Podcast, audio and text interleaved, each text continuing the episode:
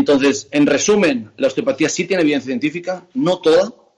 Hay partes que no tiene evidencia científica porque no funciona, entonces no la va a tener nunca, o partes que no tiene evidencia científica porque no ha habido tiempo a estudiarlo. Y cuando se estudien, como tú bien apuntas, cuando se estudien de aquí un tiempo va a salir evidencia científica. Pero te aseguro que los que interpretamos la osteopatía de la forma en la que a mí me enseñaron, de una forma mucho más eh, convencional en cuanto a trabajar ligados de la mano con eh, otros especialistas, entender la osteopatía como especialidad de la fisioterapia y no como algo aparte. Eh, te aseguro que todos los que lo vemos así vamos a estar sumando evidencia científica y vamos a estar comprobando que todas estas cositas que se comentan al final no son ciertas.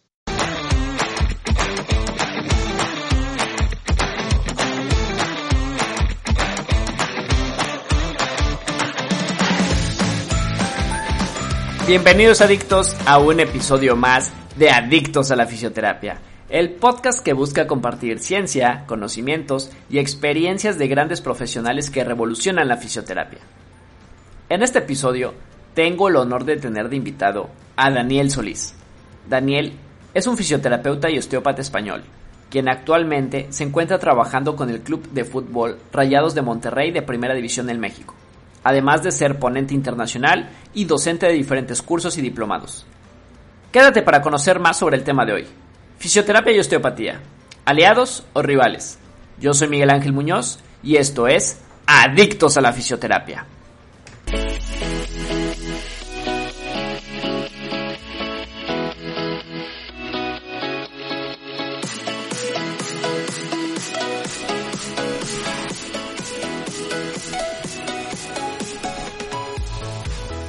Bienvenidos adictos a un episodio más de este podcast. Muchas gracias a todos porque seguimos creciendo, sigue creciendo nuestra comunidad de adictos, sigue creciendo la cuenta de Instagram del podcast.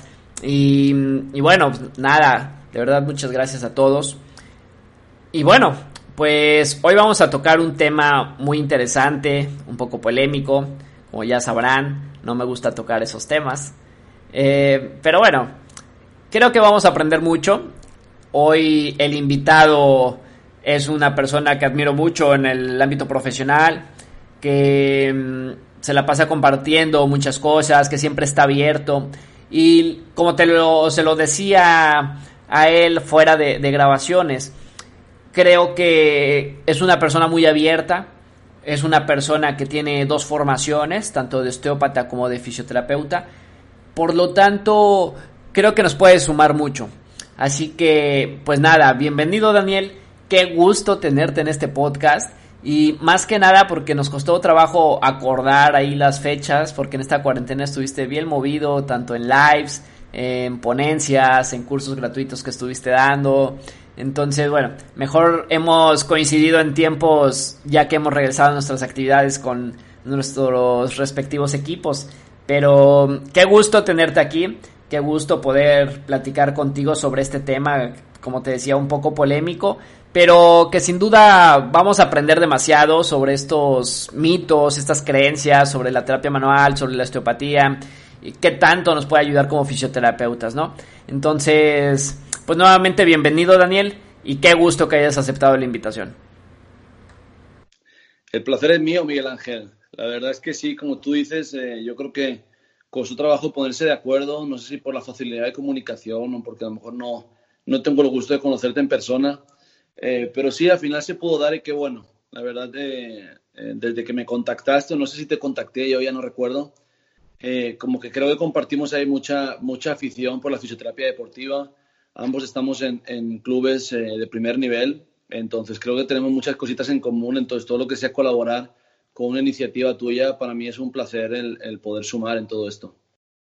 Sí, tienes razón. La verdad es que no nos conocemos en persona, pero bueno, hemos compartido ya alguna información desde hace ya algún tiempo eh, atrás y ha estado padre porque hemos compartido muchas cosas de fisioterapia.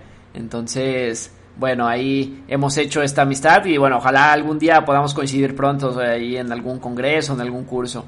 Pero bueno, muchísimas gracias Daniel por haber aceptado la invitación nuevamente. Y cuéntanos, vamos iniciando ya este episodio. Cuéntanos un poco. ¿Quién es Daniel Solís?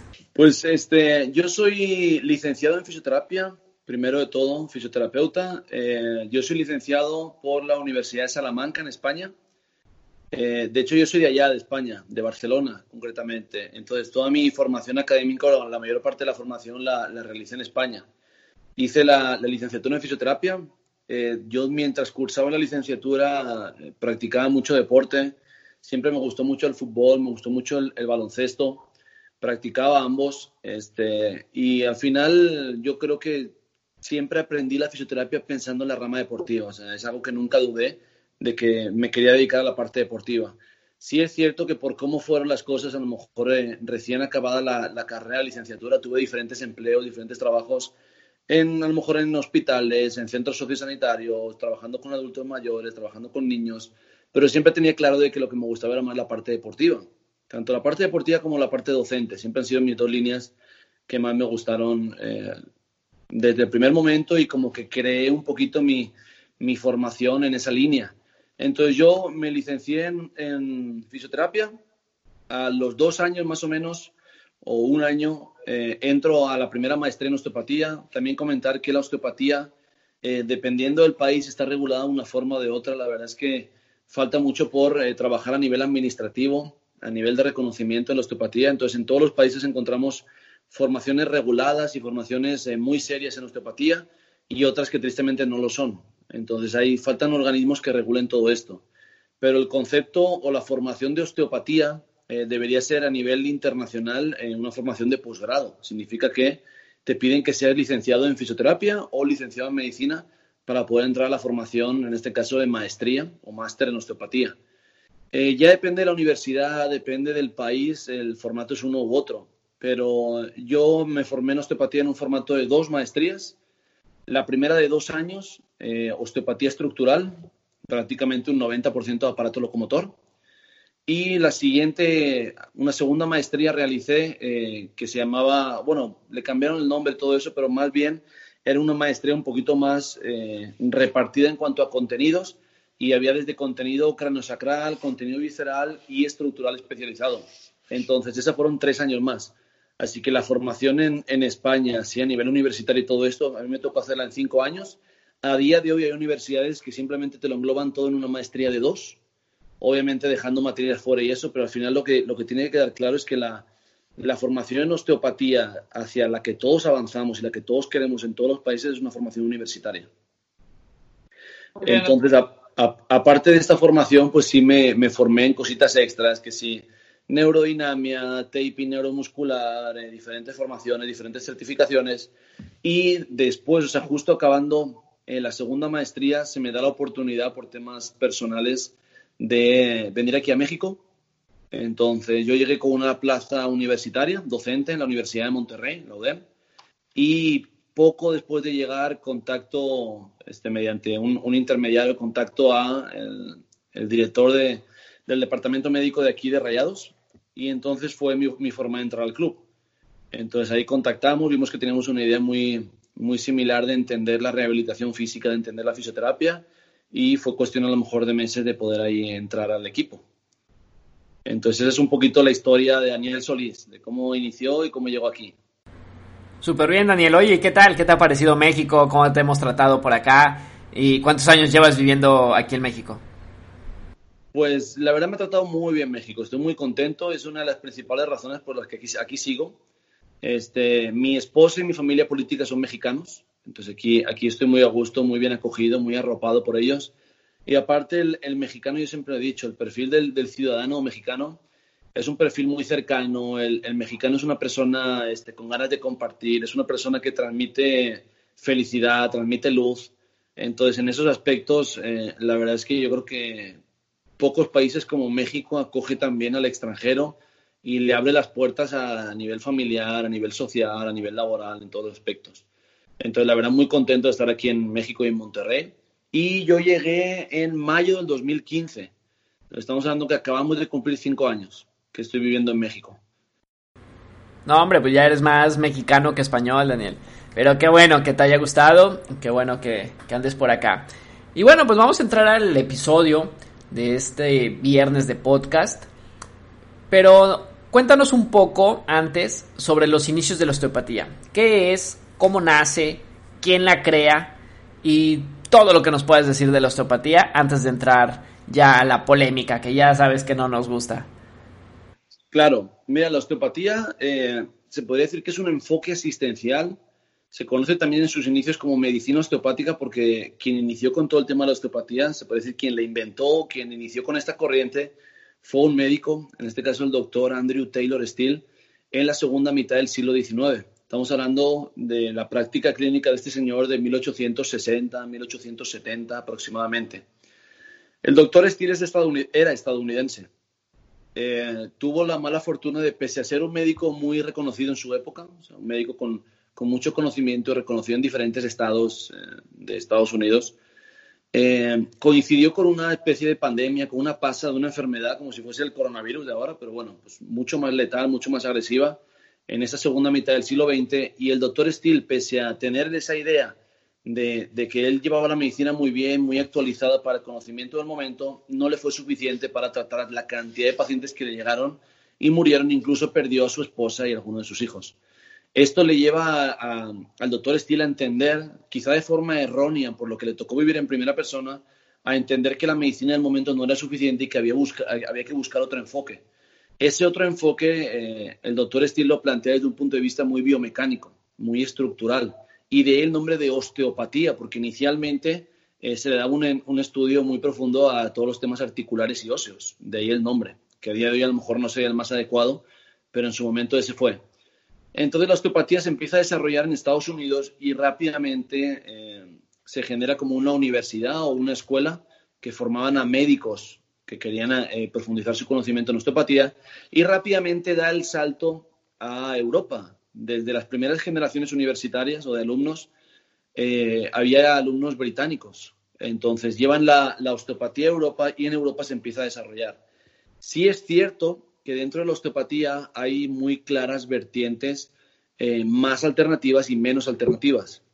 Al final, pese a que la osteopatía se le considera a rasgos generales alternativa, yo soy de los que defiende que no lo es.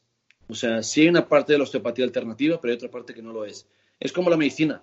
O sea, puedes tener la, fortuna de ir, a, de ir a consultar con un médico, fortuna o desfortuna, infortunio, de ir a consultar con un médico y que este médico sea un médico alternativo y que tú te dé te dé un tratamiento alternativo y tú digas, ah, no, no, es que la medicina es alternativa.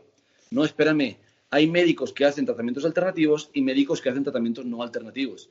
Con la osteopatía se podría decir que es similar. Lo único que es cierto que Steele desde sus inicios sí buscó el separarse de la medicina porque la medicina no le había servido a él a nivel personal. Entonces, si ves un poquito la historia de la, osteopatía desarrollada en Estados Unidos, y obviamente la influencia en México es muy fuerte en Estados Unidos, es una osteopatía ligeramente más alternativa. Tú miras, por ejemplo, la, Asociación Americana de Osteopatía, miras otras asociaciones, universidades, formaciones eh, americanas en osteopatía y sí es cierto que le dan eh, un enfoque más alternativo. En cambio, hay determinadas formaciones como la que yo hice en España, este, en la Universidad Autónoma de Barcelona, como otras formaciones en Francia, en Italia, eh, Reino Unido, eh, Alemania, que en cambio es una osteopatía mucho más ligada al, mundo científico y mucho más ligada al campo de la terapia manual moderna. ¿De acuerdo? Entonces, dentro de la osteopatía te puedes encontrar como esas dos líneas. ¿De acuerdo? Y por eso es común encontrar gente que tacha la osteopatía de de algo alternativo y de pseudociencia, pero porque se está guiando de esa línea más alternativa. En cambio, hay otras personas como yo que no hacemos tratamientos alternativos, sino que hacemos tratamientos este, más convencionales, más de la mano con otras especialidades médicas y que buscamos que la osteopatía sea reconocida desde un punto de vista más eh, convencional y moderno y experimental, en el buen sentido, y no tanto teórico y de pseudociencia. Sí, de acuerdo contigo, y es que tienes razón y mencionas algo muy importante que son estas dos variantes, ¿no? Estas dos corrientes. Porque muchos no tenemos la fortuna de conocer estas dos corrientes y cuando llegamos a conocer a, alguien que aplica probablemente osteopatía mm, de una manera alternativa, bueno, a lo mejor ahí la satanizamos, le tiramos, ¿no? Con todo, yo lo, lo he llegado a hacer en su momento, pero por desconocimiento, sinceramente por, esto mismo, ¿no? Y la, sé que hay ya dos corrientes desde hace algún tiempo, por hablar con muchos osteópatas eh, que son muy buenos amigos. Entonces te abre el panorama un poco de, sobre lo que piensas, ¿no? Entonces, bueno, analizas ya más profundo. Y para la gente que le interesa estudiar osteopatía, pues es importante que sepa diferenciar esto porque algunas escuelas están más enfocadas a unas, eh, a una corriente que a otra, que ahora lo vamos a platicar ya más adelante. Pero de ahí en, fuera creo que es muy importante conocerlas. Entonces cuéntanos también un poco, porque normalmente la gente, pacientes, familiares, colegas, pues tenemos la creencia de que la osteopatía solamente son manipulaciones. Pero también la osteopatía va más allá de eso. Entonces, ¿puedes contarnos un poco qué es todo lo que abarca la osteopatía?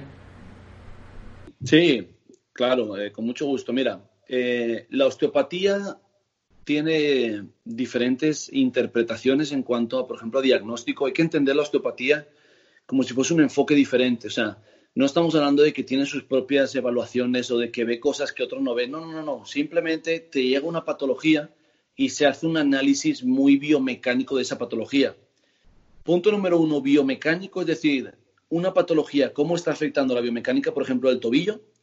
Podría ser que diferentes patologías afecten biomecánicamente igual al tobillo, o podría ser que una misma patología en dos personas diferentes den una afectación diferente al tobillo en cuanto a su biomecánica. Entonces la osteopatía lo que busca es cambiar el enfoque, no ver tanto ese problema de lesión tisular, de tejido, este, un problema tan orgánico, tan físico, sino simplemente evaluar la funcionalidad y la mecánica. Eso sería una parte de la osteopatía. Otra parte de la osteopatía estaremos hablando de eh, algo que a día de hoy es muy común y todos los fisioterapeutas eh, lo entienden, pero es algo muy moderno para la fisioterapia, pero que la osteopatía lleva muchos años aplicando y es el concepto de globalidad. Eh, ahora es normal hablar con un fisioterapeuta y que te hable de cadenas musculares, de cadenas faciales, de, relaciones en el cuerpo, las famosas cadenas de Busquet. Eh, esto es algo moderno, es algo que no tiene más de 10, 15 años, bajo mi punto de vista. En cambio, la osteopatía te habla de concepto de globalidad desde el 1870. Entonces, esa idea de globalidad también es un tema muy, muy osteopático. El, entender de, ya no solo cadenas estructurales, sino entender también de que hay muchas otras esferas en el, en el individuo que viene con esa patología o esa disfunción para entender de que, por ejemplo, el estado emocional, el estado anímico, incluso las creencias de la persona, la religión, eh, su estado de humor, eh, no sé, todo esto también influye en una patología. Eso es algo que a día de hoy, con esta nueva tendencia de, personalizar y de mirar las esferas y de entender al individuo como un conjunto, sí se hace, pero estamos hablando de que hace 15, 20 años en la fisioterapia no se hacía. En cambio, la osteopatía lo iba planteando desde hace mucho tiempo. El concepto de globalidad.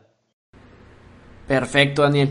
Pues te tengo dos preguntas, ya entrando más al tema, esta polémica. ¿Qué es primero, el huevo o la gallina? Es decir, la osteopatía y la, o la fisioterapia. ¿Van de la mano? ¿Tiene que formarse primero en uno, luego en otra? ¿Cómo es ese, esa formación?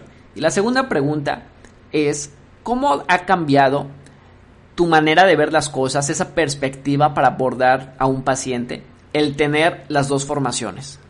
Sí, mira, eh, totalmente cierto lo que dices de que primero me formo como fisioterapeuta y luego como osteópata y de hecho yo no entiendo un camino que no sea así.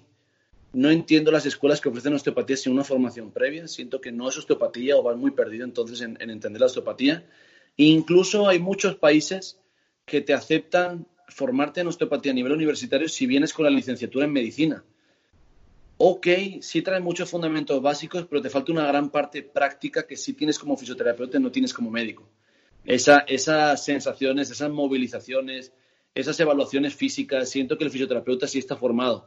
Y yo entiendo la osteopatía así, como un posgrado de la fisioterapia. Por lo tanto, eh, cuando me encuentro con osteópatas que no son fisioterapeutas, ya sé de que van a tener una formación a lo mejor muy distinta a la mía o incluso van a tener un enfoque muy distinto al mío. Por lo tanto, este, yo veo la osteopatía como, como te digo, como una especialización dentro de la gran base que es la fisioterapia. Al final, cuando estudiamos fisioterapia, nos adentramos en muchos campos. O sea, un fisioterapeuta que a día de hoy haga rehabilitación cardiopulmonar, con todo el tema este que estamos viendo del coronavirus, o un fisioterapeuta que también practique osteopatía, si tú miras al final el perfil de paciente que tratan y miras cómo tratan, son cosas totalmente opuestas. En cambio, los dos son fisioterapeuta y son fisioterapeutas que decidieron formarse en una línea o en otra. Entonces yo entiendo la fisioterapia como una base, una base muy completa. Yo soy el primero que digo que, o sea, que me siento muy fisioterapeuta, en absoluto cuando te metes dentro de la osteopatía ya rechazas lo otro. Y, y en esa línea añado de que para entender la osteopatía tienes que ser fisioterapeuta o a lo mejor un médico con una formación un tanto diferente. Me decías el, el, cambio de enfoque. Como te decía, la osteopatía lo que te hace es como si te cambiases un poquito las lentes. O sea, puedes ver con las lentes de fisioterapeuta, que es, es, es algo muy completo, pero puedes decir, oye, ¿sabes qué? Voy a dar un enfoque, o sea, voy a verlos durante un minuto solo con otro color de lentes y en lugar de ver con una lente normal, te pones unas lentes azules y ves lo mismo pero desde otro punto de vista. Entonces, con la osteopatía al final acabas analizando lo que te digo, una parte biomecánica bastante más compleja que a lo mejor lo que te enseñan en, en, fisioterapia, hablo de licenciatura, y acabas viendo también, acabas entendiendo muchas relaciones y muchas cadenas. Eso es lo que yo creo que la osteopatía añade como especialización a la fisioterapia. Pero en absoluto pienso que la fisioterapia, por ejemplo, con otras especialidades no tenga esas herramientas similares. Entiendo que los terapeutas manuales ortopédicos al final eh, tienen puntos de vista exageradamente parecidos a un osteópata. Sobre todo a los osteópatas que yo me considero que vamos más ligados a, la medicina convencional y que podemos hablar con otros eh, profesionales y nos entendemos y compartimos nomenclatura y compartimos patología. Tengo muy buenos amigos terapeutas manuales ortopédicos, de hecho aprovecho para mencionarlos, Sergio Ramos de Torreón, eh, Roberto Triay en Mérida, Armando Campos, Hermosillo.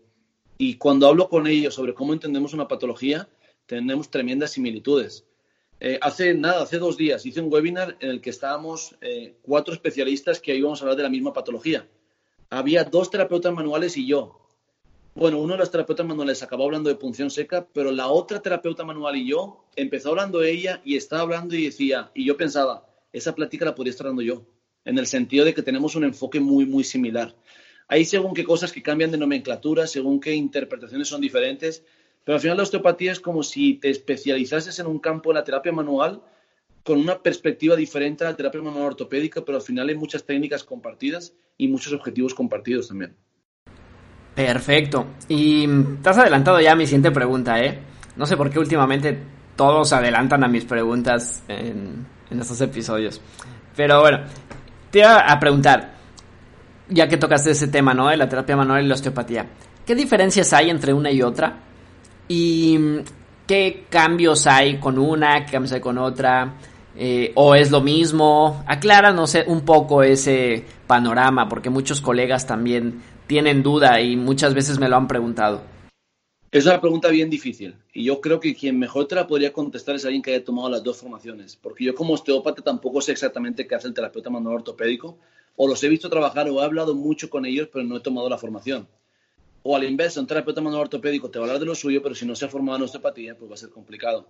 Estoy convencido que eh, podríamos encontrar a alguien que nos pudiese hablar de las dos disciplinas como habiéndose formado las dos y me aventuro, me atrevo a decirte que muchos terapeutas manuales ortopédicos eh, a nivel mundial que se conocen se formaron primero en osteopatía. Y digo primero porque la osteopatía siento que tiene un poquito más de recorrido en cuanto a años. O sea, por ejemplo, si yo, vengo de España, ¿no?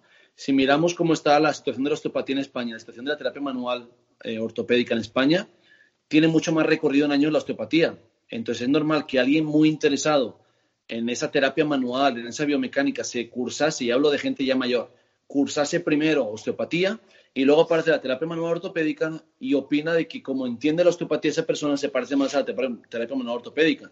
Y se acaba formando en terapia manual ortopédica siendo osteópata y con un enfoque más de terapeuta manual ortopédico. Entonces es una pregunta que no me gustaría meterme mucho porque seguramente me equivoque. Si te digo, no, es que la osteopatía aporta esto y la terapia manual aporta aquello, probablemente me equivoque en la parte de terapia manual. Entonces, no me quiero, este, como decimos en España, no me quiero mojar en eso y simplemente voy a decir que bajo mi punto de vista se parecen tremendamente. Yo he visto tratamientos en persona de terapeutas manuales eh, ortopédicos y son tratamientos muy similares, muy parecidos a la osteopatía. Yo creo que cambian un poquito las bases teóricas y los fundamentos, pero la práctica es exageradamente parecida. Oye, Daniel, y mira, pasando a otra pregunta que es, porque es muy complicado, ¿no? Esta parte de la osteopatía y también de la terapia manual. Al menos aquí en México, ahora tú me lo dirás si en España también pasa. Pero aquí en México la osteopatía la relacionan siempre con un ajuste mecánico, con que truenes al paciente, ¿no? Y así te lo refieren siempre. Pero pues no solamente es eso. Entonces, ¿tú cómo educas a tus pacientes para cambiarles ese chip y también a los colegas, ¿no? Cuando vas a algún diplomado o das algún taller, ¿cómo les cambias ese chip a, todos? ¿Cómo los educas? Mira, de hecho, punto número uno, me lo preguntaste antes y no te lo contesté. O sea, no sé por qué me fui por otro lado de la pregunta, entonces ahora sí te lo voy a contestar. Eh, sí es cierto que se encasilla así, pero porque es como la parte más vistosa de un tratamiento. Pero, por ejemplo, esas técnicas manipulativas también las hacen los quiroprácticos o esas técnicas manipulativas también las hacen los terapeutas manuales ortopédicos. Entonces, no es algo únicamente de la osteopatía. Lo que pasa es que son las técnicas más vistosas. O sea, las técnicas manipulativas em, son técnicas que consiguen un cambio en la sintomatología muy rápido y con una técnica que a lo mejor dura 30 segundos. O que, que, antes tienes que hacer muchas cositas más, y exploración, y pruebas de seguridad, y no sé qué, pero al final la técnica dura menos de 30 segundos. Entonces, lo llamativo, lo que el paciente se queda es, no, es que me hizo un movimiento así en la espalda, y lo que llevaba sintiendo con dolor y rígido durante un mes, literalmente me levanté de la camilla y ya no lo tenía. Precisamente por esa velocidad, por ese, por esa eh, ese cambio tan repentino es que se reconoce al osteópata como eso, pero sería un error encasillar al osteópata en eso. La osteopatía tiene técnicas eh, o sea, muy, muy, muy amplias en el sentido de muchos campos. Por ejemplo, técnicas manipulativas sería un campo de tratamiento, pero técnicas articulatorias es otro campo. Entonces, el articulatorio también es un tratamiento manual, es un tratamiento sobre la articulación, pero lo que busca es conseguir algo similar a la técnica manipulativa, pero de una forma mucho más suave, más repetitiva y que te aseguro que todos los osteópatas trabajamos a diario con técnicas articulatorias. En cambio, el paciente no lo interpreta así porque no es tan vistoso ni tan llamativo. Otro grupo de técnicas que trabajan los, los osteópatas son las técnicas, por ejemplo, de energía muscular. Me imagino que debes conocer las técnicas eh, descritas por Mitchell. Eh, son técnicas eh, que también se utilizan mucho desde el campo de la osteopatía de hecho, Mitchell se considera un osteópata en, sus por sus años de, formación y por cómo interpretaba él todo el tema de la terapia física. Y, son técnicas que se usan para trabajar la musculatura, pero también con un objetivo biomecánico. O sea, lo que ves es un segmento que no está facilitado y tú desde diferentes componentes eh, musculares, trabajando con determinados reflejos medulares también miotensivos, lo que consigues es una facilitación articular que a lo mejor con otras técnicas de osteopatía lo haces desde otro punto de vista. Es decir, tú al final encuentras una restricción de movilidad y tienes que ir contra esa restricción o, mejorar esa restricción. Puedes hacerlo desde un punto de vista manual o puedes hacerlo desde un punto de vista eh, articular. Sería como llegar mismo, a la misma meta con diferentes caminos. Pero creo que erróneamente se encasilla la osteopatía en eso, pero sobre todo por lo que ven los pacientes. Estoy convencido que si escuchas hablar a un osteópata, si, a lo mejor vas a congresos de osteopatía y todo eso, va a cambiar muy rápido ese punto de vista, estoy convencido.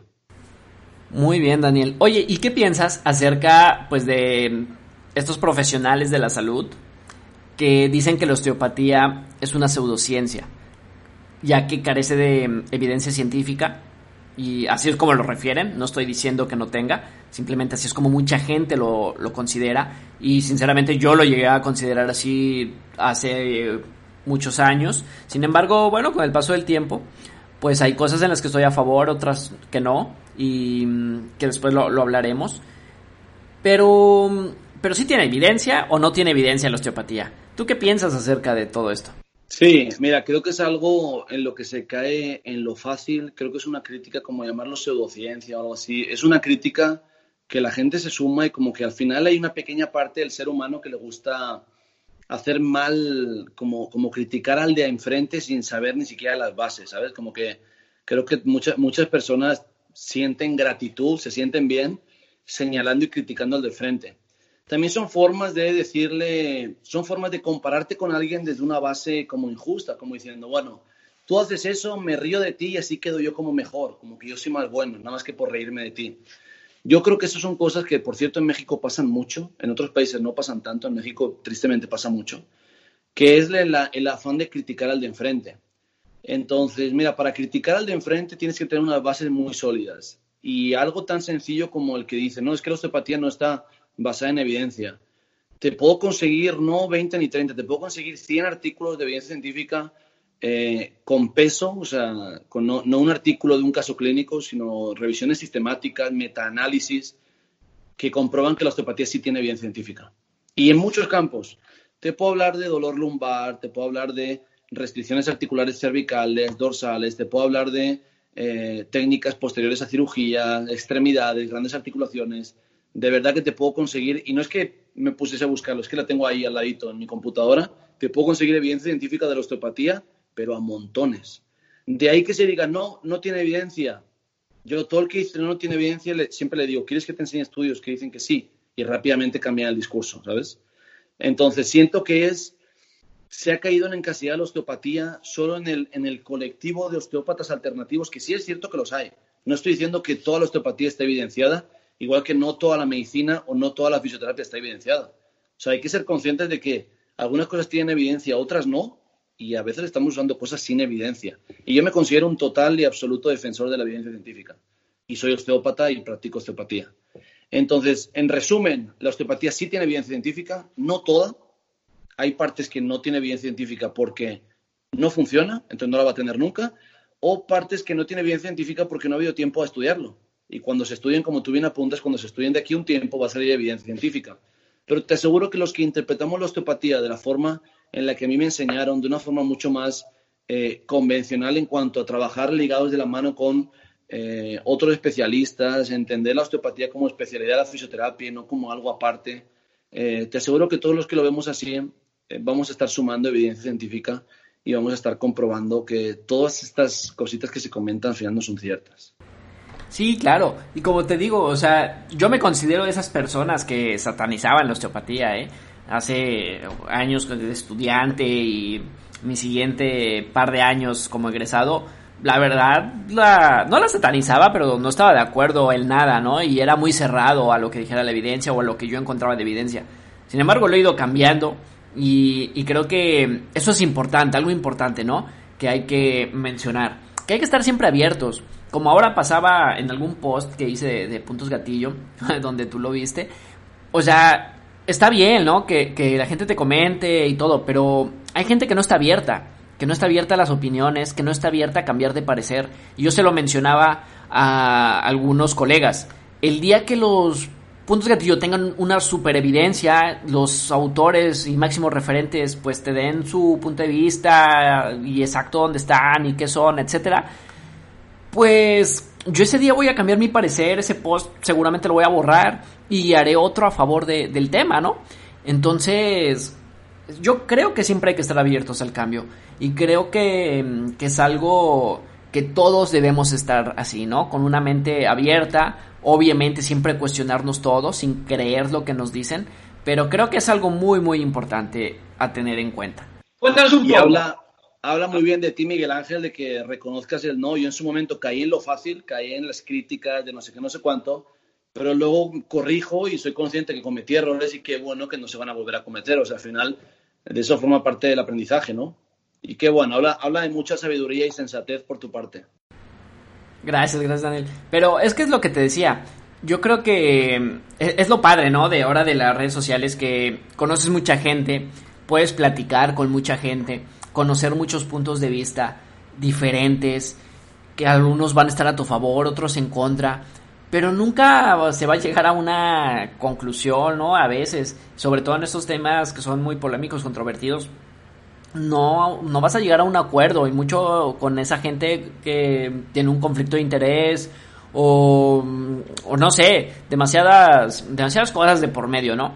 Pero es lo padre, por eso es lo que te decía, contigo se presta muy bien este tema para poderlo hasta debatir más profundamente en alguna otra ocasión, en otro podcast, en algún live, ya muy profundos, hablar sobre técnicas, de evidencia y demás, porque tú eres de esas personas que considero que son muy abiertas para poder discutir, que están abiertas a ese cambio. Entonces, eso es lo padre de todo esto. Pasando a la siguiente pregunta, yo creo que es una pregunta que, que te han de preguntar seguido, pero aún así te la voy a hacer. ¿Qué porcentaje de osteopatía eh, trabajas tú en tu vida diaria? Ya sea en el club, con tus pacientes eh, externos. ¿Qué porcentaje viene siendo la osteopatía? ¿Qué porcentaje es una fisioactiva? la fisiopasiva con aparatos, etcétera? Mira, es, una pregunta que me hacen muy a menudo y es una pregunta difícil de contestar. Y no es difícil, o sea, es difícil de contestar porque no llevo una estadística. O sea, a mí me llega un paciente y estoy pensando bajo mi razonamiento clínico qué es lo mejor que le puedo hacer. Pero yo no estoy pensando si la técnica es de osteopatía o es de fisioterapia o va a ser más una técnica de este tipo o una técnica del otro. No me paro a hacer eso. A lo mejor si me parase y cada vez que veo un paciente, un jugador o alguien en mi consultorio, dijese, bueno, espérame un segundo, abro el iPad y relleno una estadística, probablemente sí conseguiría una respuesta eh, fidedigna, pero no es el caso. Entonces, de lo que me preguntan, mira, yo eh, mm, soy un gran defensor también de la terapia activa. Siento que es hacia donde vamos, eh, siento que la terapia pasiva en cierto modo es cosa del pasado, pero también hay que entrar adentro de la terapia pasiva y entender diferentes grupos. No se podría englobar toda la terapia pasiva, o sea, todas las técnicas que sean de terapia pasiva no se pueden meter en el mismo saco. Igual que no se pueden meter en el mismo saco todas las técnicas que sean de terapia activa. Entonces, em, considero que, por ejemplo, hay técnicas de terapia pasiva que están eh, destinadas a, lo mejor a, hacer, a realizar un cambio, a proponer un cambio propioceptivo. Entonces, ese cambio propioceptivo, aunque sea pasivo, desencadena una serie de respuestas que van a acabar siendo activas. Entonces, sería como abrir la puerta para después pasar a una terapia activa. Si yo tengo, por ejemplo, un paciente con una restricción eh, severa de la movilidad cervical, a lo mejor me interesa hacer una técnica osteopática o una técnica de fisioterapia pasiva para después eh, mejorar un rango articular de forma rápida y después meterme en todo el engranaje neuromuscular activo. Así entiendo yo. Ahora bien, terapias pasivas, por ejemplo, eh, electroterapia, termoterapia, todo esto pasivo, tengo que reconocer de que no soy un gran usuario, pese a que sí soy consciente de que sirve mucho. O sea, eh, tengo grandes amigos especialistas en electroterapia, como por ejemplo Ricardo Ruiz Ferraez de Mérida, aprovecho para mandarle saludos, eh, que es un especialista, un tremendo conocedor de la electroterapia, y yo me considero no tan conocedor, por lo tanto, mi opinión sobre eso a lo mejor no va a ser la mejor. Pero volviendo a la pregunta que me planteaste, realizo muchas técnicas de, de osteopatía, perdón, que al final son pasivas, pero siempre, siempre las enfoco para un tratamiento activo. Y más, por ejemplo, trabajando a nivel deportivo. O sea, no entiendo un trabajo de un deportista sin que acabe con temas activos. Entonces, en porcentajes te mentiría si estimo un porcentaje de qué tanto hago al día y qué no.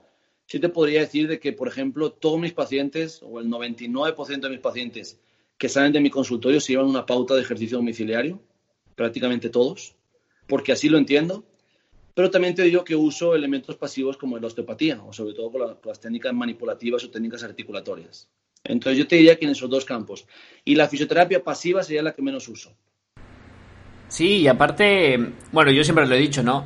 No tiene que estar peleado una con otra. Yo creo que si sumas fisioactiva fisiopasiva, técnicas de osteopatía, terapia manual, aparatos, como quieras llamarle, ejercicio, cualquiera que sea, siempre va a funcionar probablemente y vas a lograr algo con la aplicación de una solo. Pero si haces la aplicación de varias, es decir, sumas A más B más C, pues vas a tener mucho mejores resultados. Sí, la verdad sí, es, es un tema muy, este, pues muy difícil también de generalizar, de decir, no, mis tratamientos son muy buenos, ¿no? Pues a lo mejor hay pacientes, o sea, nadie, nadie, nadie resolvemos el 100% de nuestros problemas en los pacientes. De hecho, hay muchos estudios en cuanto a estadística en fisioterapia y son, son estudios que eh, son un poquito tristes porque no hablan tan bien como quisiéramos de la fisioterapia como tal o osteopatía, o sea, estoy englobando todo. Porque la mayoría de patologías, eh, su curso natural es hacia la recuperación y nosotros como terapeutas, así en general, lo que somos es facilitadores de esa evolución natural. Y lo que hace es facilitar procesos que el propio cuerpo tiene. Entonces, sí aceleras procesos, pero también soy de los que piensa de que, tristemente, no podemos resolver todos los problemas del, cuerpo del paciente y lo que podemos hacer es acelerar muchos problemas que a lo mejor irían más lentos. Claro. Oye, y aparte de la, osteopatía, pues está teniendo como que su importancia en, estos últimos años, ¿no? Está teniendo su auge, sobre todo aquí en México. Pero en España, pues sabemos que, es muy común. Y sobre todo en, el, en este medio en el que nos desenvolvemos, como es en el deporte de alto rendimiento, pues cada vez se hace más común la figura de un osteópata en un equipo de fútbol. Entonces, ¿tú por qué crees que existe esta figura en un equipo? ¿Qué importancia tiene? Mira, aquí dos, dos cositas quiero comentar. La primera es que eh, si tú miras equipos profesionales, si te vas a, equipos donde pues hay un interés económico detrás, o sea, no un equipo aficionado, sino un equipo con presupuestos elevados, este, ligas de países, ligas así ya grandes, en la mayoría, y sobre todo en Europa, en la mayoría tienen mínimo un osteópata. Y hay veces que no es que vayan buscando el osteópata, sino que toda persona que tiene un bagaje de experiencia, toda persona que se ha desarrollado por muchos años en fisioterapia deportiva, ve del gran uso de la osteopatía. Y cuando hablo de osteopatía, eh, también lo comparo con terapia manual o terapia manual ortopédica. O sea, el gran uso de la terapia manual en el campo deportivo lleva a que en demasiados equipos hay osteópatas. España es un caso tremendo porque tú miras, por ejemplo, la selección española y los tres o cuatro fisios que hay son osteópatas. Digo, fisios y osteópatas. Miras el Barcelona, miras el Real Madrid, miras los grandes clubes, incluso clubes con no tanto presupuesto y tienen osteópatas. Eso es una idea que quiero transmitir, que la osteopatía está muy presente a nivel deportivo. La otra cosa que quiero transmitir es que precisamente debido a ese ataque que se ha hecho a la osteopatía durante años, se podría decir que somos como el patito feo de la familia, ¿no? Como que hemos recibido ataques de muchos lugares. No todo osteópata se anuncia como osteópata y dice, bueno, yo me quedo con todo el conocimiento que me aporta la osteopatía, pero la verdad es que no quiero estarme desgastando con que me digan y diga yo y defienden, me ataquen y me vuelvan a atacar. Entonces no ponen en su currículum, no, ponen, en su presentación que son osteópatas. Pero si tú empiezas a mirar este, grandes fisioterapeutas reconocidos a nivel mundial del campo deportivo, incluso fuera del deporte, hay muchísimo, muchísimo osteópata. Perfecto, Daniel. Bueno, pues ya vamos a ir llegando un poco a esta parte final del, episodio, ¿no? Pero antes, quisiera que, mm, que me nos contaras un poco acerca de las formaciones de osteopatía que hay en México. ¿Son de calidad? ¿Cuántas hay? Eh, si es que existen.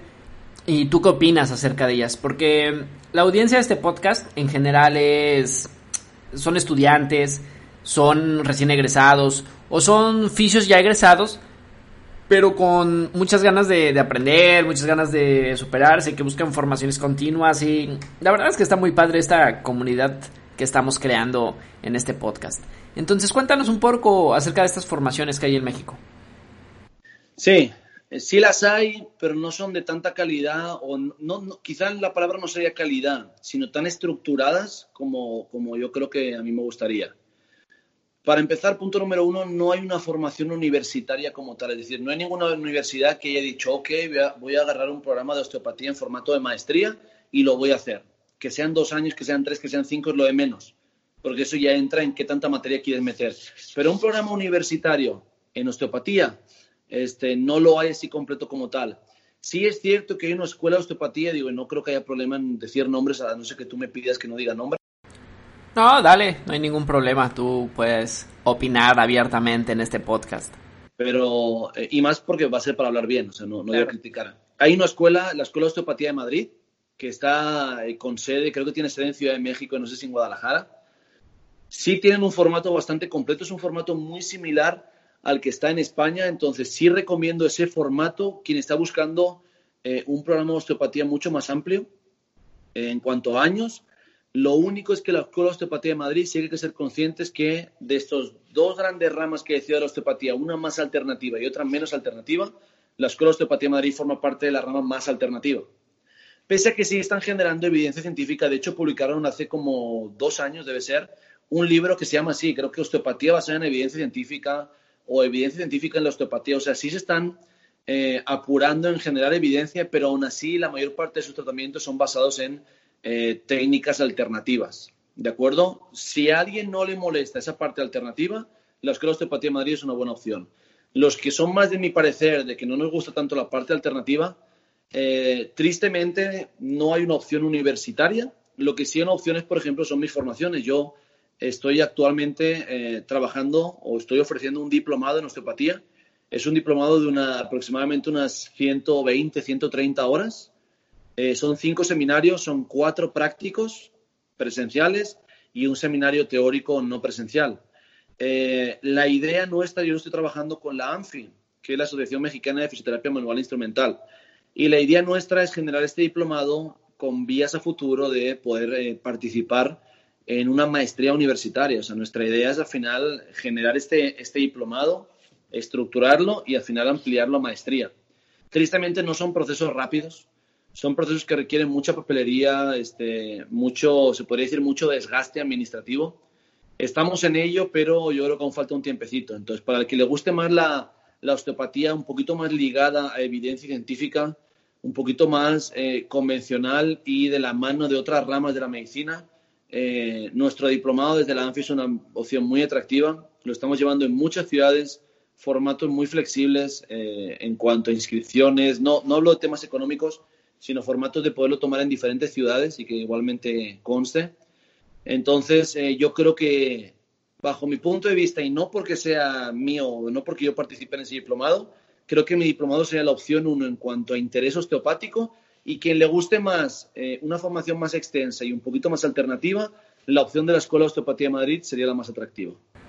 Ah, pues qué bueno, ojalá se pueda llegar a concretar ahí ese diplomado, porque la verdad hace falta ese tipo de formaciones de calidad. Sí, eh, de hecho, perdón, Miguel Ángel, perdón, no son las únicas dos opciones, hay muchas más opciones para estudiar osteopatía en México, pero son las que no aconsejo tanto. O sea, he mencionado las dos que sí aconsejo en las dos líneas que comento. Hay muchas otras, pero estas sí no las quiero mencionar porque no es para hacer publicidad positiva de ellas. Entonces, simplemente comentar eso, que hay muchas opciones, pero las dos recomendadas serían estas. Perfecto, Daniel. Bueno, pues aquí están esas recomendaciones de parte de un experto que está muy adentro en el área de la osteopatía. Y también hay que recordar que estas recomendaciones no llevan ninguna publicidad ni nada, no nos pagan nada por hablar bien o mal de estas escuelas. Eh, simplemente son recomendaciones y que quede claro, ¿no? Y, bueno, Daniel, pasando a la siguiente pregunta. En esta pregunta yo tengo mucha inquietud por saber qué piensas. Pero tú qué crees que le hace falta en la cultura del mexicano, del fisio mexicano, para poder incorporar a la osteopatía dentro de su formación? Pues primero de todo respeto. O sea, respeto por lo desconocido y por lo que se hace fácil criticar. Hay veces que agarramos este, la osteopatía por una o dos frases y ya todo el resto no importa. Es como si, eh, no sé, nos centramos en la, también en la fisioterapia y agarramos la frase de un, de un fisioterapeuta que hace 100 años dijo algo que no estaba actualizado, pero porque tiene 100 años. Y nos basamos en esa frase hace 100 años para decir que la fisioterapia no tiene fundamento y que es una pseudociencia. No es cierto. Entonces, ¿qué le falta al fisioterapeuta? Primero de todo, respeto y entender la osteopatía como una opción dentro de su crecimiento eh, profesional y crecimiento académico. Hay que verlo como el que dice, bueno, es que a mí me interesa mucho la fisioterapia respiratoria. Ah, pues toma una certificación, toma una maestría, toma lo que tú quieras en respiratorio. Y habrá quien diga, oye, a mí me interesa mucho el conocimiento biomecánico, me interesa mucho eh, la parte de globalidad, me interesa mucho los enfoques asistenciales que le da la osteopatía a un tratamiento de terapia física. Ah, pues estudiar osteopatía. O sea, está un poquito encasillada la osteopatía en que estás a favor o en contra de ella, ¿no? Hay que entenderlo como, por ejemplo, no sé, a mí. A mí no me gusta la fisioterapia respiratoria, pero la respeto. O sea, no me gusta para yo ejercerla, pero respeto a quien lo hace y valoro mucho las formaciones y todo. Pues siento que al fisioterapeuta le falta hacer lo mismo con la osteopatía. Eh, caen en, en, en según qué corrientes o según qué modas de criticarlo y ahí vamos. O sea, en lugar de caminar hacia un mundo de, de respeto entre profesiones y respeto entre especialidades, parece que con la osteopatía va al contrario. O sea, sí estamos avanzando, pero hay, sale gente nueva, hay gente nueva que tienen ansia por criticar cosas que a lo mejor desconocen. Claro, totalmente de acuerdo contigo. Yo creo que es muy fácil opinar cuando no conoces del tema, ¿no? Y mm, también esa parte de ignorancia te hace atacar a las demás personas que llevan años estudiando cierta técnica y, bueno, tendrá su validez científica o no la tendrá, tendrá alguna justificación o no, pero mencionas algo muy importante, que es ese respeto entre colegas, ese respeto entre las opiniones de los demás, como bien lo comentábamos antes. Creo que, que es algo que hace falta mucho por mejorar y qué bueno que lo mencionas porque a mí no se me hace muy normal que, esto suceda y como tú lo mencionas, ¿no? Es algo que no sucede en otros países o que no sucede tanto y aquí en México sucede demasiado y mm, estamos esperando eh, ver en qué momento se equivoca algún colega para atacarlo, en lugar de apoyarlo, ofrecerle ayuda, ofrecerle formaciones, no sé. Entonces, creo que esa parte me quedo con eso porque es muy importante tenerlo en cuenta. Finalmente, Daniel, como una última pregunta, ya dentro de este tema que ha estado muy interesante, ¿tú qué le recomendarías a un estudiante que esté interesado en formarse como osteópata? Que les tiene que gustar mucho la parte de el área así como de, de músculo esquelético, traumatología, ortopedia, le tiene que gustar mucho el, tratamiento ordenado, el tema de realizar este, una evaluación, una exploración, una orientación diagnóstica, un tratamiento. O sea, tiene que, ser consciente de que su práctica tiene que ser estructurada, le tiene que gustar mucho el sistema musculoesquelético, pese que dentro de la osteopatía también estos conceptos de relaciones articulares y entre tejidos también se aplica a otros campos, como podría ser meninge, sistema nervioso central o podría ser vísceras. Y eh, también tiene que ser consciente de que es una formación relativamente larga, sobre todo porque, pese a que, por ejemplo, nosotros ofrecemos un diplomado de 130 horas, normalmente una formación en osteopatía completa te exige de más años. A esto a lo que voy es que la gente que ha tomado el diplomado conmigo casi siempre me, eh, les gusta mucho la, la, osteopatía y me están diciendo, oye, ¿y dónde puedo seguir? ¿Qué libro me recomiendas? Entonces la osteopatía engloba muchas cositas y tienen que ser conscientes que no es algo que aprendes en un fin de semana y ya vas a empezar a practicar, sino que tiene un proceso largo. Pero la verdad yo, eh, todo lo que me preguntas, siempre recomiendo que se adentre en la osteopatía y, y, si no te gusta tanto ese enfoque, no pasa nada. Como quiera vas a aprender muy buenas técnicas de terapia manual general, tanto de exploración como de diagnóstico. Entonces siempre lo, lo recomiendo al 100%. Perfecto, Daniel. Bueno, pues ahí están esas recomendaciones para quien le interese formarse en esta área que cada vez va teniendo pues más auge, más importancia para quien le interese, como bien lo comentamos, para quien no le interese, bueno, no pasa nada, es respetable, cada quien tendrá su punto de vista, sus creencias, su información, y bueno, no, no se trata de convencer a nadie, ¿no? Simplemente, si a le interesa, pueden tomar estas recomendaciones. Y bueno, Daniel, pues llegamos a esta parte ya final, donde a mis invitados les suelo hacer diferentes preguntas ya poco relacionadas con el tema. La primera pregunta sería, ¿cuál es tu top 3 de autores de fisioterapia? Ahí tengo que reconocerte que a lo mejor em, no soy tanto de caer en, modas o de mencionar a los más famosos, sino que yo he sido tremendamente influenciado por tres o cuatro maestros que a lo mejor he tenido y son los que te voy a mencionar. Y precisamente pues sería muy fácil comentar los tres o cuatro fisioterapeutas más famosos del mundo, de que eso todo el mundo les gusta, ¿verdad? Pero te voy a decir a lo mejor otros que no se conocen tanto. Mira, eh, fisioterapeutas que influenciaron tremendamente en mi, en mi enfoque, en cómo yo entiendo la fisioterapia y la terapia manual. Te puedo hablar de Frederic Ramallo, es un fisioterapeuta catalán, español, eh, que yo aprendí de él mucho la habilidad sobre todo de terapia manual, el conocimiento biomecánico de terapia manual, el tener siempre una imagen tridimensional en tu mente, o sea, estás tratando una columna lumbar y la estás visualizando tridimensionalmente cómo se mueve, este, sería un autor. De hecho, tiene muchas, muchos dibujitos que te encuentras en internet así de forma aleatoria, que te hablan de biomecánica vertebral y todo eso. Tienen como un fondo de agua que se llama, una imagen así que dice FRF, son de él, solo que nadie sabe que es de Frederic Ramallo. Él sería uno de ellos.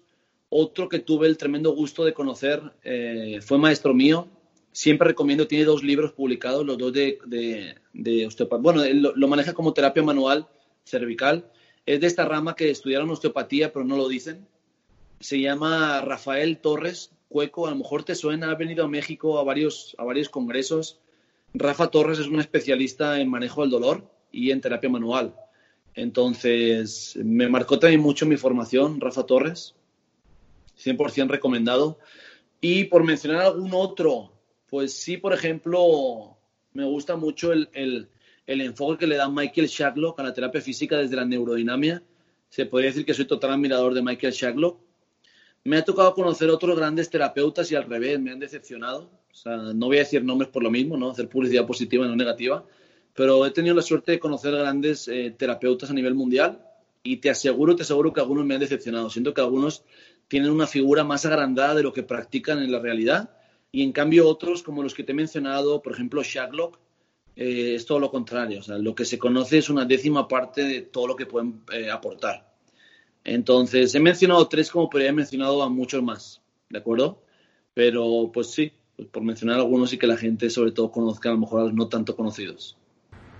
Perfecto, muy bien, me gustó esa respuesta porque muchos siempre se van a los más conocidos, ¿no? Pero a veces no por no ser conocidos no quiere decir que no sean referentes ni que sean top. Y me gustó, me gustó ese enfoque que, le has dado. La siguiente pregunta sería, ¿cuál ha sido tu mejor experiencia que has tenido hasta el día de hoy a nivel profesional? El profesional. Mira, te la, te la marco de dos, dos formas diferentes.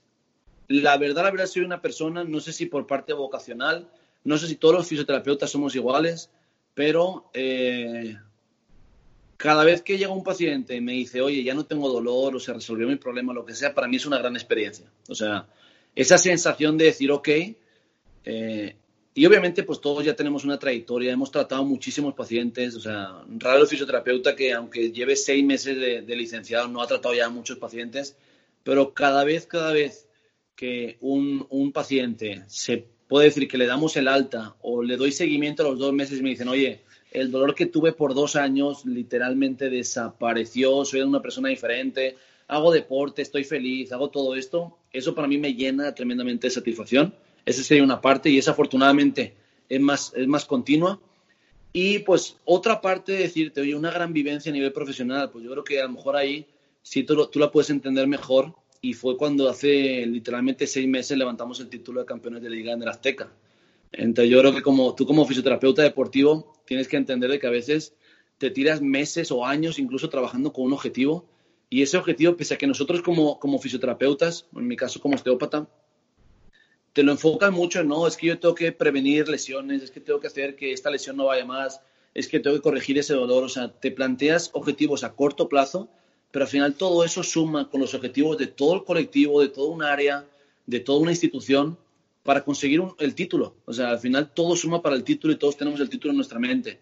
Entonces, después de años, o en mi caso, después de haber estado en finales, haberlas perdido, como nos tocó perder la de Pachuca, nos tocó perder la de Tigres en mi caso, o sea, en los últimos años, llegar a la Azteca, una estadio como la Azteca, y levantar el título allá, no, se me pone la piel chinita solo de pensarlo, solo de recordarlo. Entonces, como vivencia profesional te diría esa, y la que me pasa día a día o cada vez que un paciente este, viene a decirme que ya no tiene dolor. Se me quedaría con esas dos.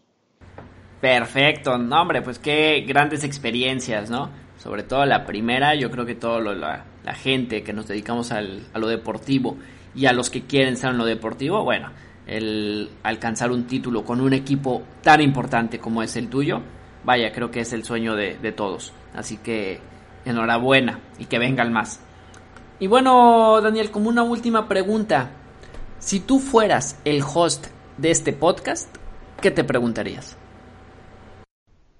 Qué buena pregunta. ¿Qué me preguntaría?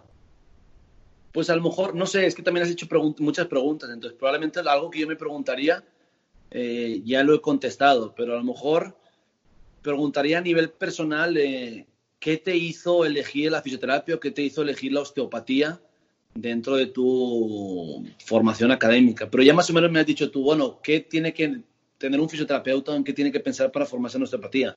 Entonces iría más o menos por ahí. Pero sí, a lo mejor preguntaría, oye, ¿qué te hizo? ¿En qué momento te diste cuenta que querías ser fisioterapeuta o osteópata? ¿Y, cómo le responderías? ¿Cómo la respondería? Pues yo te hablaría de mi vivencia personal. Siento que eso es algo exageradamente personal de cada, de cada individuo. Entonces, en mi gusto yo siempre tuve claro de que la, la, rama sanitaria era lo que me quería dedicar. No sé por qué desde pequeño siempre me gustó el tema sanitario. Entonces, eh, por, cómo están programados los estudios en España y demás, eh, tienes que elegir ya en tu último año de lo que ya se llama bachillerato, que aquí es preparatoria. Eliges ese último año a dos, tres opciones de, licenciatura a las que te quieres presentar, o sea, a las que quieres optar. Pasas una criba, haces unos exámenes y depende del puntaje que tengas, pues tienes acceso a universidades u otras. Pues yo elegí tres carreras, que fue medicina, veterinaria y fisioterapia. Está claro que hay una cierta tendencia ahí a, tratar, ¿no? Entonces, al final, eh, sí, por el tema del puntaje y todo eso, al final se me abrieron las tres opciones. Acabé pensando que prefería tratar personas que no animales, por lo tanto ya descarté veterinario. Más que nada porque nunca sabría qué preguntar a un animal, siento que es mucho más complejo y con todo respeto a los veterinarios, ¿eh?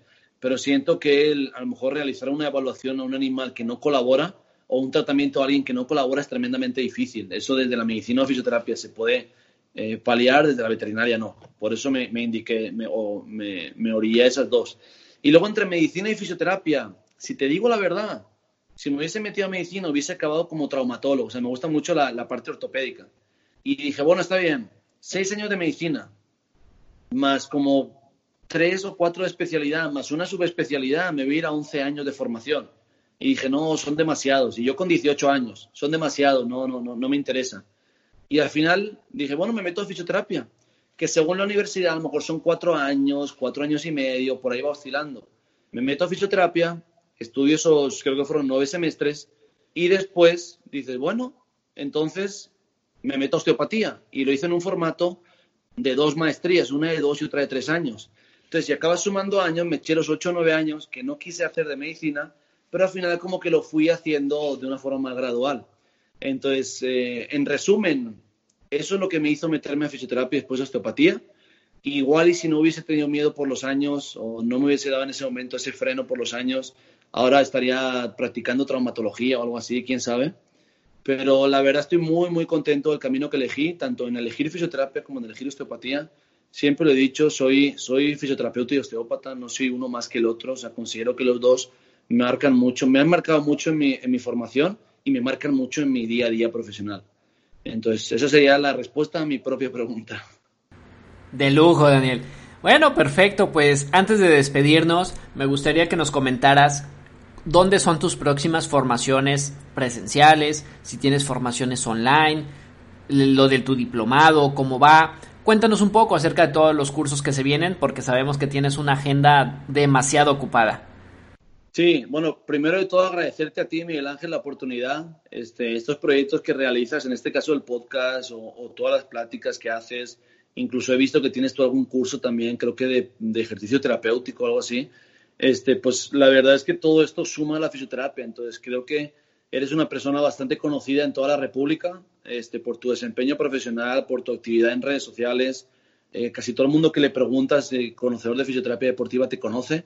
Entonces, para mí al revés, es un placer, un placer poder participar en, este proyecto tuyo, eh, poder sumar y como tú dices, ojalá y, la gente que nos escuche eh, tenga esa, esa otra perspectiva de la osteopatía que tristemente no abunda, pero que en general yo creo que la gente tiene que hacer un pequeño cambio de chip, sobre todo de respetar más este, una formación que puede sumar y aportar mucho.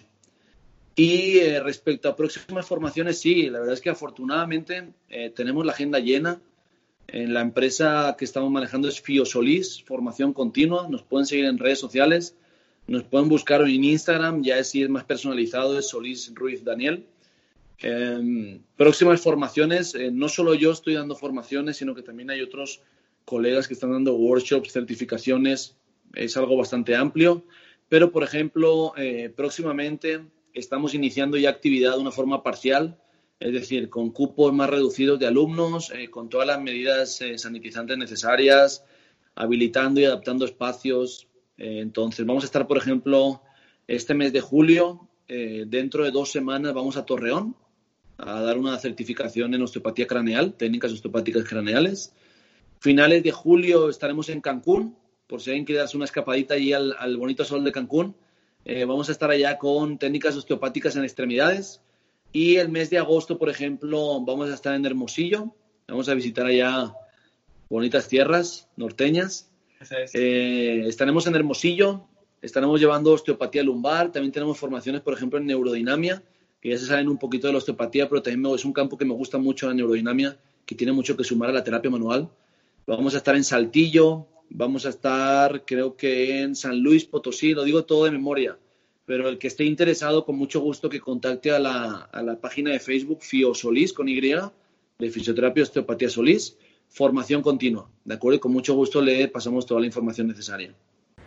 Perfecto, me parece muy bien, pues no me equivoqué cuando te dije que la gente estaba llena. Eh, enhorabuena, qué bueno, me da mucho gusto que sigas creciendo, Daniel. Eh, es un placer. La verdad es que mm, cuando vengas a Hermosillo, te esperamos por acá con los brazos abiertos es aquí en la ciudad donde yo radico, donde trabajo. Entonces, ojalá podamos coincidir por fin, que ya falta muy poco para que vengas. Ojalá coincidamos y bueno, ahí podamos seguir compartiendo demasiados conocimientos como lo hemos hecho hasta ahora por redes sociales. Bien, Miguel Ángel. Perfecto, Daniel. Pues nada más agradecerte. Gracias por haber formado parte ya de este podcast, de esta comunidad de adictos a la fisioterapia.